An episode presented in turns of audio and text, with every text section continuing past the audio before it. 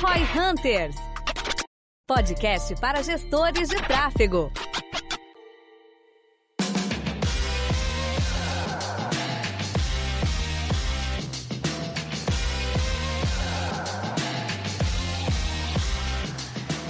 Galera que nos segue aqui, certamente você vem com a intenção de aprender mais sobre tráfego, sobre growth como um todo. E no episódio de hoje a gente quer falar um pouquinho mais sobre por que a gente acredita que o pilar de retenção muitas vezes é mais importante do que o próprio pilar de tráfego. Acredito que muitos de vocês que estão nos escutando aqui, né, como é um podcast para gestores de tráfego, e muitos dos iniciantes do universo do marketing digital têm se deparado inicialmente com a questão de mídia, de compra de mídia, de tráfego, mas o grande lance, a nossa experiência prova isso, é que a lucratividade da parada tá na retenção e não no tráfego, não é mesmo, João? Cara, é, aí só pra ser do contra de propósito, eu vou falar para vocês que depende. E aí, por que, que eu falo isso, cara? Porque eu tô recebendo muita pergunta no Instagram do pessoal, ah, mas o que que eu foco? Eu foco em retenção, eu foco em tráfego, eu foco no quê? E aí no próprio G4 Growth, eu falo, né, que para você investir em aquisição pesado, você tem que ter uma retenção no mínimo boa. Você não pode ter uma retenção toda cagada, né? Assim, porque senão é aquela famosa história do balde furado. Porém, onde que você deveria focar no seu negócio assumindo que a sua retenção não é ruim, tá? Você tem uma retenção aceitável, pelo menos. E aí eu sempre falo que é o seguinte, você tem que analisar a sua taxa de crescimento. Enquanto você conseguir crescer mais rápido que o mercado, aí você faz aquela brincadeira de dois dígitos padrões, né? Mas assim, quando você estiver conseguindo crescer consideravelmente acima do seu mercado, aquisição é onde você foca. Então, tráfego é onde você foca. Só que vai chegar uma hora que você vai crescer o que o mercado cresce cresce. Porque, cara, você é grande. Você fica grande, é difícil crescer depois que você já tá grande. Então, ali, retenção vira o mais importante. Então, no longo prazo, retenção é o mais importante, porque o número de clientes máximo que qualquer mercado tem é limitado por definição. Então, vai chegar uma hora que, por definição, retenção vai ser o mais importante. Só que até lá, tráfego é o mais importante. O play é, cara, quando que você faz essa mudança e não pode esquecer que, cara, sua retenção nunca pode ser ruim. O seu tráfego nunca deveria ser ruim. Você sempre deveria ter um tráfego bom. Agora, a retenção não é que você deveria ter um tráfego, que ela nunca deveria ser ruim. Não, ela não pode ser ruim. Porque ela, se ela for ruim, por definição, você quebra. Agora, se você tiver uma retenção boa e um tráfego ruim, desde que ele exista, ao longo do tempo você vai adicionar mais clientes. Essa é a minha visão sobre essa, essa discussão. É, eu vejo vejo que, tipo assim, o grande problema que a gente quer adereçar aqui é principalmente não pensar no pilar de retenção. Tem muita gente né? que nem sabe do que a gente tá falando. Exatamente. Tem gente que fala, caralho, o que é retenção, né? Exatamente. É remarketing especificamente? É, que o cara só pensa na mídia. Eu entendo a, a visão do João e eu concordo, obviamente, também nessa questão, porque no fim das contas não adianta tu reter algo que tu não tem, então tu precisa trazer clientes, tu precisa fazer, gerar tráfego e gerar as primeiras vendas, obviamente, e isso em muita larga escala, num primeiro momento, mas se tu faz isso sem nem ter pensado em retenção, às vezes tu vai achar que teu projeto, por exemplo, ou teu negócio tá dando errado, quando talvez seja só uma questão de tempo, ou uma questão de organização, ou tu só não olhou para retenção para entender melhor, de repente, onde que tá o teu ponto de equilíbrio e coisas do gênero, a né? A gente tem uma evidência boa qual é a história, assim, ó. Até certo momento, na história da V4, a gente tinha o nosso método que a gente tava trabalhando para desenvolver, e até aquele momento a gente tinha concluído que o método era tráfego, engajamento e conversão. Com isso em mente, a gente pegou um e-commerce que vendia 4 mil reais por mês, concorrente da Canui na época, devido às proporções e devido ao nosso conhecimento também. E a gente pegou aquele e-commerce e a gente conseguiu chegar em cento e poucos mil reais de receita naquele e-commerce no mês. Só que não dava lucro. E no, o nosso processo era tráfego, engajamento conversão. E aí, analisando, porra, como assim não dá lucro, não dá lucro? A gente foi descobrir a questão da retenção. Que todo mês a gente tinha que pagar para adquirir novos clientes e aqueles clientes que a gente tinha pago anteriormente para adquirir não voltavam a comprar do e-commerce. Então a gente não conseguia, mesmo tendo um CAC super baixo, né? Tipo, cara, é 20 reais, 10 reais o custo por venda, só que eu tava vendendo produto com um ticket de 100 reais, com uma margem baixa, com os outros custos fixos do e-commerce, ele não conseguia se pagar, a não ser que eu levasse para um grande volume. O que seguravam eram as lojas físicas, né? A não ser que eu conseguisse ter retenção, só que eu não me liguei nisso naquele momento. E aí a gente foi se ligando e aí adicionou esse pilar. Então muita gente pode estar nos ouvindo e o cara, puta meu, tem um negócio ruim na mão aqui, eu não tô tendo lucratividade. Talvez tu não tenha, não esteja tendo lucratividade, não porque tu tá errando a mão na compra de novos clientes, mas porque tu não tá olhando para retenção. Talvez é só questão de tempo para te ter uma base de clientes acumulados que vão trazer uma receita legal, ou de fato tu não tem um product market fit. A gente até fala no Growth, né, que uma das formas de analisar product market fit não é olhando necessariamente pro teu CAC, mas sim pro teu LTV. Se tu tem retenção com a tua base de clientes, porque se não tiver, vai ter um grande problema. Agora mesmo a gente tá falando com um cliente que é varejista gigante e a gente tava olhando o ROI para as campanhas de crediário, que é bizarro, velho. Bizarro é, porque tipo... crediário traz LTV de 1.800 reais quando o ticket médio do cara é 300 reais. Nosso ROI no mês, no direto, pensando em vendas só, deve estar tá na, na casa de... 8. Nosso ROAS tá na casa de 15 é. e o nosso ROI tá na casa de 6, 7, 8, por aí. Aí até aí deve dar lucro e tal, só que ainda não tá tão escalado. Lucro, né? ROI, né? Mas... Não, dá lucro, obviamente, mas tipo assim, não é tão significativo Comparado ainda. ao crediário é bizarro, que é tipo... Exatamente. Um, meu, é tipo mais de 30. Só que se a gente não olhasse pro crediário ou ignorasse e levasse muito tempo para começar, como também demorou por conta de outros stakeholders desse projeto, a gente teria deixado essa oportunidade na mesa, e que a gente é tá a batendo nela do... desde o início, porque o crediário, o próprio José Galal da Renner, ele fala no Poder do Encantamento, o livro dele, que o, que o crediário foi game changer na história da Renner, porque ele é uma ferramenta de retenção. A pessoa vive no limite do cartão Renner quando tá com ele no, na carteira. Eu quase fui, com, quase fiz um cartão da Renner esse final de semana. Eu sempre conto também esse caso para explicar a retenção, que uma vez eu tava com uma grana na mão, aí eu fui na Renner para comprar um perfume em dinheiro, no centro da cidade, e a mulher me falou assim, você tem cartão Renner? Eu falei, não, tem dinheiro. Eu sempre respondo, tenho, mas eu deixei em casa. É, e delas não, mais eu falam. nem tava ligado nisso. Daí ela falou assim, meu, uh, se tu fizer o cartão Renner, é 60 dias para pagar e um desconto X no produto e paga em X vezes. Por quê? Porque eles não estão interessados no meu dinheiro no curto prazo, eles estão interessados em me prender ao negócio que seria no meio do cartão Renner. Eu acho que assim, né, o ponto da discussão inteira que nem se falou é, você tem que acompanhar a sua retenção porque ela pode ser um problema em qualquer estágio do negócio. E aí o que eu vejo que às vezes falta pra galera é, um, medir, quase ninguém mensura, e dá até pra gente entrar, ah, mas meu negócio não tem retenção, meu negócio é uma imobiliária. E a gente pode discutir esse negócio depois. Mas assim, então medir, e o segundo é aquilo que eu falei. Cara, uma coisa você ter uma retenção excelente. Outra coisa, você tem uma retenção no mínimo aceitável para o seu setor, né? E aí existem os benchmarks de retenção que a gente passa lá no Growth, se eu não me engano, para e-commerce é, putz, é 16 ou 26% depois de 12 meses de retenção que e-commerce deveria ter, cara. É algo assim, mas tipo, tem lá os números de retenção de acordo com o seu segmento. Se você não estiver batendo aquilo, você tem um problema de retenção. Cara, porque você tem que ter um mínimo de retenção para o seu setor, para o seu negócio ser viável, né? Se você tem retenção zero num negócio que precisa de retenção, porque existem negócios que não são baseados nisso. Então, assim, se o seu negócio negócio precisa de retenção e você tem retenção zero, você tem um problema mesmo no seu primeiro dia de vida. Aí você tem que meio que, cara, ter um mínimo aceitável ali. Aí é outra história. Eu acho que o lance se o cara, puta, meu, mas então em que caso é importante ou não é? Acho que tem muito a ver com o teu CAC, né? Tipo, imobiliária eu tenho pouca frequência, né? Eu não compro casas muitas vezes na minha vida. Mas eu tenho um grande valor, né? Um grande LTV, um grande valor na minha, na minha compra. E pelo CAC,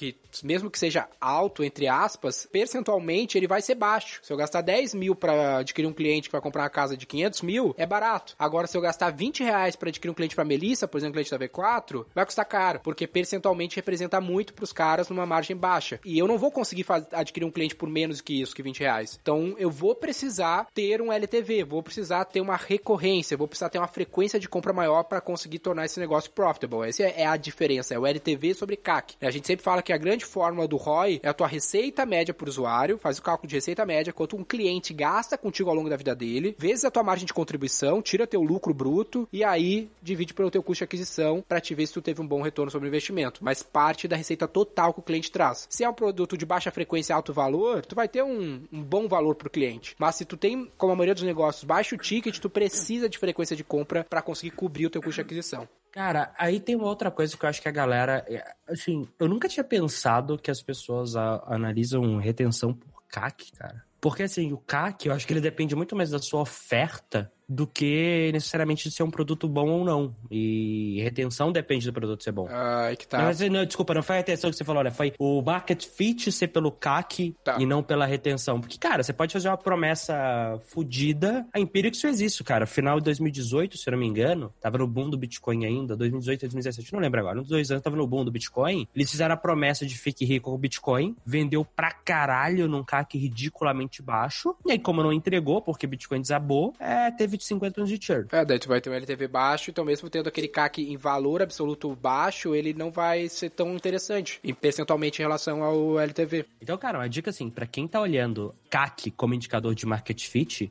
tomar muito cuidado, provavelmente você tá fazendo merda. Exatamente, porque tu tá olhando pro valor absoluto, então não, não é o ponto. Se a gente também fala, por exemplo, ah, quanto que eu posso gastar para testar uma estratégia? A gente sempre fala, cara, tu tem que gastar pelo menos 20% do LTV para descartar uma estratégia. Por que, que a gente fala isso? Porque tem vários casos que a gente atende de alto valor. Então o cara tá vendendo, meu, franquia de 400 mil reais. Aí ele quer fazer uma venda daquela franquia com mil reais, provavelmente não vai fazer, é um ticket muito alto. Dá para gastar 10 mil para 20 mil para vender essa franquia de 400 mil reais. E aí, antes de descartar uma estratégia, a gente tenta alocar pelo menos isso para abrir mão de, um, de, uma estratégia. E no, no fim das contas, a gente volta para aquilo do cara ser multidisciplinar de certo modo, né? Porque se o cara tá só no tráfego, ou se o cara é muito foda de produto, mas não manja porra nenhuma de tráfego, ambas pessoas vão ter problemas. Aí então, que tá, essas métricas, elas não são muito métricas de marketing na, lá no topo, né? Elas são métricas de business. E é, é importante negócio... pro cara que tá nos ouvindo saber disso, porque o cliente vai chegar e falar para ele assim, meu, esse ROI tá muito baixo. Então, esse, esse CAC tá muito alto. Eu gosto de ROI 10. É, aí, tipo, se tu não entende essa, esse, como analisar o, a saúde do negócio que tu tá gerindo, tu não vai ter argumento para discutir, porque o teu cliente também não sabe disso. Ele também não sabe a LTV dele, ele também não sabe qual é o CAC pago, ele não sabe nem o que é CAC na maioria das vezes, e cabe a ti organizar a casa pro cara, ser esse CMO, né, ser esse head dessa operação pro cara. Isso é um pouco daquilo que a gente falou no episódio sobre a diferença, sobre como ser um gestor de tráfego, né, que a gente até discutiu a diferença entre um comprador de mídia, media e um gestor de tráfego. O gestor de tráfego entende do business como um todo, ele é focado em gerar resultado pro negócio, e não em comprar mídia necessariamente. Porque comprar mídia, meu, é relativamente simples. O cara ali que domina a ferramenta e todas as coisas, ele pode ter um analista com ele ali, júnior, fazendo o que ele fala, entendeu? O cara cria esse tipo de campanha, sobe esses anúncios, faz aquilo. Vai fazer a campanha de Facebook, por exemplo, é, é a parte que teoricamente é mais fácil de aprender. É, é relativamente assim. simples. O lance é. é compreender o negócio como um todo. É, daqui a pouco deve ter até uma ferramenta para automatizar tudo isso aí, né? Você coloca o link do seu site. O Google já. Você coloca o link do site ele já puxa sugestões do que fazer. Daqui a pouco o Facebook vai fazer a mesma coisa. Coloca o URL de destino e ele já monta para você a campanha. É porque é, é muito direto ao ponto, assim, muitas coisas, assim, não tem grandes coisas mirabolantes, né? Até um, eu venho gravando uns cases recentemente, né, que a gente voltou com esse quadro e tal. É bizarro, assim, que quase em todos os cases que eu gravei, ali a nível de tráfego, não tem nada demais, saca? Sim. Tipo, meu, ah, o que que tu fez aí nas campanhas de tráfego? Ah, rodei umas campanhas aqui de mensagem e vendeu é pra caralho. Não é, uma, não é rocket é, science. Né? Exatamente, não é rocket science. Mas os caras não sabem fazer nada, nem a campanha, Os caras que fazem gente. coisa mais mirabolante em tráfego são caras com produto merda. Aí eles precisam Exato. inventar muita coisa doida para conseguir convencer as pessoas a comprar. Porque na maioria dos casos, tipo essa campanha de que a gente fez de crediário agora gerou lead a um real, que é um pra consumir um produto de 1.800, que é o LTV do, do crediário. Puta, a gente fez uma puta campanha foda? Não, cara cara, era crediário, é dinheiro, tá ligado? É, vai gerar lead barato, não Exato. tem muita complexidade. O que não tem é a pessoa certa, apertando o parafuso certo, compreendendo a parada. Sabe quanto é, paga muito caro pro mecânico só apertar o parafuso certo? Não é porque é difícil apertar o parafuso, é porque ele sabe qual parafuso tem que apertar. É um pouco disso. Muitas das empresas grandes e pequenas não sabem que dá pra fazer essa campanha. Que essa campanha de crediário é a melhor campanha de venda direta do produto. E cabe a ti falar assim, cara, esse, esse parafuso tem que apertar. É compreender o todo para saber qual parafuso apertar, não é esforço que tu tem que colocar lá construindo campanhas muito loucas. É um pouco do que o Gabriel Costa fala de, cara, fazer o arroz com feijão bem feito. A gente fica batendo, batendo, batendo, batendo nisso. Mas é porque quase ninguém faz. É bizarro, cara, assim. Eu não acredito muito naquela história de que, ah, é só você criar o produto bom que as pessoas vão comprar. Eu não acredito nisso. Eu acho que você tem que saber vender o seu produto. Agora, é muito mais fácil vender um produto bom. Se você tem um produto bom, dificilmente você vai ter que ficar fazendo loucura para conseguir vender ele. Você vai ter que fazer o básico bem feito. Direto os caras pedem episódio, já pediram algumas vezes, né, de contingência. Três, três vezes pediram. É. Ah, é, pra nós já é muito, pô, já é muito, pô. Não, mas brinca, brincadeiras à parte, ah, eu já recebi alguns pedidos para falar, tipo, sobre boas estratégias de contingência. Tipo, de fato, tu toma ban, eventualmente, ali no Facebook, vendendo uns bagulho normal e tranquilo. Só que contingência largamente é utilizado para veicular coisas que não deveriam ter sido veiculadas, tá ligado? Eu entendo que contingência não é só isso, óbvio, não dá, não precisamos falar disso agora, mas é o que o João falou ali. Se tu tem um produto mais fácil, tu não vai pensar numa estratégia de contingência, por exemplo, até tu, sei lá, tá vendendo muito, tá Exato. gastando muito e ser estranho pro Facebook. Só pra gente não sair do tópico, tem um lance Sim, importante, ó, como retenção é, é, importante pro gestor de tráfego. Nesse caso, o crediário, né? A gente falou assim, ó, LTV. Então pensa que, meu, um cara de crediário consome X. Esse nosso cliente tem um milhão de clientes no crediário dele. E ele nunca gerou demanda através da internet pro crediário. O que, que a gente tava falando na, na call com ele agora? Cara, a gente precisa fazer as campanhas de tráfego por cohort conforme o melhor LTV. Então, o que, que a gente vai fazer? Para comprar mídia, a gente vai comprar aleatoriamente? Não, a gente vai ver primeiro qual é as praças, o cara tem 160 praças geográficas que ele tem mais market share. Uh, quais são as praças, né? que ele tem mais market share disponível. Então, tem praças que ele tem, cara, mais clientes na cidade do que pessoas na cidade. Uhum. Porque tem gente da volta que vem comprar dele. Então, a gente tem que ver, ah, tem praças que a gente tá anunciando que tem menos de 10% de market share atingido já da população da cidade. Então, esse é o primeiro aspecto. Ainda nada a ver com mídia, tudo a ver com outros aspectos de business. E aí, o que tem muito a ver com a Qual é o tipo de cliente, qual é o cohort, idade, sexo ou até mesmo cidades específicas da 160 que ele tá, que tem mais LTV. Não adianta fazer campanha para qualquer um. Eu tenho que fazer as campanhas para o tipo de cliente, para o cohort que vão me trazer mais LTV. E assim eu até posso pagar mais na aquisição do cliente conforme o LTV maior que eu vou trazer na frente. Não adianta, eu tenho 1.600 de LTV médio, mas tem clientes que gastam 300, tem clientes que gastam 3 mil. Daqui a pouco, se eu for olhar nessa base de 1 milhão, eu vou descobrir que mulheres de 45 a 50 anos gastam 5 mil na média. Então, pô, vou anunciar só pra mulheres de 45 a 50 anos, porque daí eu vou trazer um LTV maior, até maior que a minha média. Foi o que rolou na Singu, né? Que eles achavam que quem ia gastar, usar mais era a galera mais nova. Descobriram que não. Eram as mulheres que, tinham, que eram um pouco mais velhas, porque, assim, mais velhas era tipo, cara, em vez de 18 a 24, era 25 a 34, algo assim. Esse caso é legal. Porque elas tinham dinheiro para ficar pagando esse negócio. Mas é o legal desse caso aí é o quê? As mulheres mais jovens tinham um CAC menor. E aí eles, puta, vamos alocar aqui, porque o CAC é barato. Tráfego, mídia, mídia tá dizendo que tá top. Mas daí foi olhar a LTV, não. Essas mulheres que custavam mais barato compravam pouco. Então o delta de LTV sobre CAC não era legal, não era satisfatório. Isso era em outro cohort, outra faixa etária que custava mais caro. Tá aí. Acho que essa é outra coisa para bater pra galera lembrar. Cara, LTV e CAC sozinhos querem dizer pouquíssima coisa. A gente teve uma vez uma aluna no gestão principal que ela vendia armamento bélico. O CAC dela era 2 milhões de reais, cara. Eu lembro. Só que assim, o contrato que ela fechava era 50, 100 milha. Então, cara, os 2 milhões de reais, proporcionalmente, era mais barato do que você que tá pagando 15 reais no cliente aí que te dá 50. Ela tipo... literalmente tinha que levar o cliente para dar um rolê de helicóptero.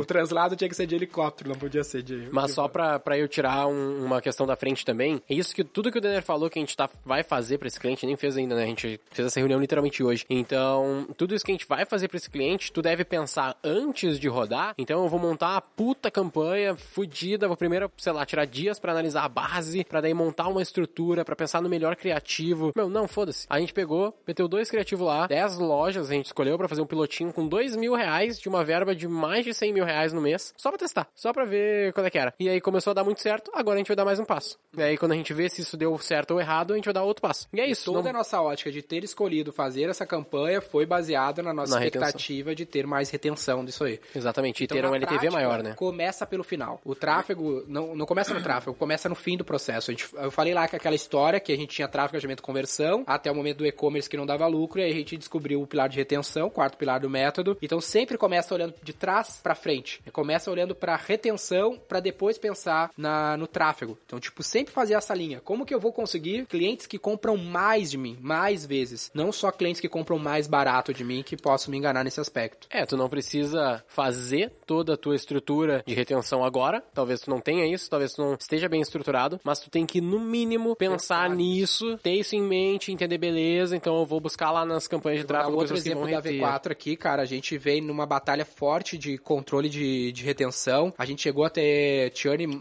de mais de 10% no mês e hoje a gente tá próximo de chegar num churn abaixo de 2% no mês, que é tipo muito muito bom pro nosso setor, assim, até para SaaS, outro produto menor ticket, é, é, um bom, um excelente número. E o que, que a gente faz? Todo mês cai cliente, obviamente, que é natural, a gente faz um dossiê do churn, que a gente fala. Todo cliente a gente faz um dossiê, uh, é apresentado, por exemplo, pra mim, uma vez por mês, o que, o que é essa reunião de dossiê do churn, quais foram os motivos e quais são as ações que a gente tá tomando para aquele erro nunca mais ocorra. A gente fala que todo cliente que cai é como um avião que caiu. A gente até fala assim, ó, o cliente caiu que é que nem o um avião, ele caiu. Tem que fazer um dossiê para mudar o processo para que aquele avião nunca mais caia. Que aquele acidente não se repita mais. E essa, essa é a missão da nossa time de retenção. Nenhum acidente é em vão, né? Um papo assim na, na parte de aviação é a mesma Exato. coisa aqui. Nenhum cliente que cai é em vão pro nosso processo. Não Às pode vezes até, ser cara, tu vai eliminar um tipo de cliente. A gente tem uma blacklist na V4, clientes que a gente não assina o contrato porque a gente sabe que é problema de retenção. Não só clientes ainda. Tipo encapsulado. Tipo encapsulado, é um cliente que a gente não atende, tipos de infoproduto a gente não atende, imobiliária de Minha Casa Minha Vida a gente não atende, são vários tipos de clientes. Infoproduto vocês não atendem? Atendem de modo geral ou alguns tipos? Alguns tipos. É, alguns tipos. Infoproduto sem validação e infoproduto safado questionável a gente não É, atende. os, os safados questionáveis a gente não atende. Startup a gente não atende, faz de MVP também. É. Que é tudo cliente que cai. O cara- tá testando o negócio, vai me dar muito trabalho e ele nem Vai sabe ficar como três funciona, meses, entendeu? às vezes, Às vezes o cara tem dinheiro de investidor, vai durar seis meses ali, o negócio não tem product market fit, ele vai dizer que a culpa é minha ainda. Eu acabei de me lembrar de uma história que vocês falaram, né? Um cliente que cai tipo helicóptero. Eu conversei uma vez com o piloto ele falou, cara, questão de helicóptero é que ele cai. É, é só uma questão de tempo mesmo. Uma hora essa porra vai cair, porque ele é feito pra cair. Caralho. É, Que bad, mas é a minha mãe não viu é isso, ela fica morrendo de medo de entrar, tá ligado? Pode crer. Mas a gente fala isso também, que, tipo assim, a questão cliente do, do cai, cliente cair é, é também é uma questão de tempo. Nenhum cliente tem LTV infinito. A não ser o Croco, né, Croco? Tá ouvindo aí. Mas o resto, ele. ah, Ele cai, velho. Ele cai. Ou a gente demite. Né, Croco? Não tô brincando. Piada é muito interna, É galera. muito não vai sacar. Eu não sei se ele ouve também, mas ele ouve, manda um, manda um direct depois. É isso aí, João. Qual é a frase final? A frase final é: garanta que você não está enchendo um balde furado e no longo prazo a retenção é a coisa mais importante que o seu negócio vai ter. Lembrando, pessoal, tem a promo rolando, hein? Link na descrição, gera teu link. Nesse link tu vai gerar um link, vai mandar pros teus amiguinhos. Quanto mais amiguinhos acessarem o link, maior a sua chance de concorrer à oportunidade de estar aí fazendo uma mentoria com nós três. E essa mentoria vai virar um episódio aqui do Roy Hunter. A gente não tem, a gente não sabe ninguém ainda, não tem a listinha pra gente saber já que, o quanto que tá, quem tá na frente. Puta, não sei não não. sei se tem isso. Deve ter, mas eu Deve não ter. aqui, não. Não, não temos aqui, então quem tá na frente aí, parabéns, mas não sabemos seu nome. Ainda. Ainda. Mas parabéns! Mas parabéns. Parabéns que tu tá chegando. Perfeito. Lembrando também, pessoal, sigam a gente no Instagram lá, arroba V4Company, o João Vitor no arroba João Vitor, Denner, arroba Denner Lippert. Todo mundo tá aí, eu, Guilherme, arroba Guilherme Lippert. Siga a gente, porque lá, normalmente, até fiz um stories agora falando um pouco mais desse conteúdo, vou ver depois o que, que o pessoal vai votar. E a gente gosta muito de interagir com vocês nas nossas redes pra entender um pouco mais do que, que vocês querem que a gente fale também. E, eventualmente, se precisar de ajuda, chama a gente no arroba V4 Company que a gente vai estar absolutamente atento. Eu sou o Guilherme Lippert, Equity Partner da V4 Company. Eu sou o Denner Lippert, sócio fundador da V4 Company. E o nosso negócio é vender o seu.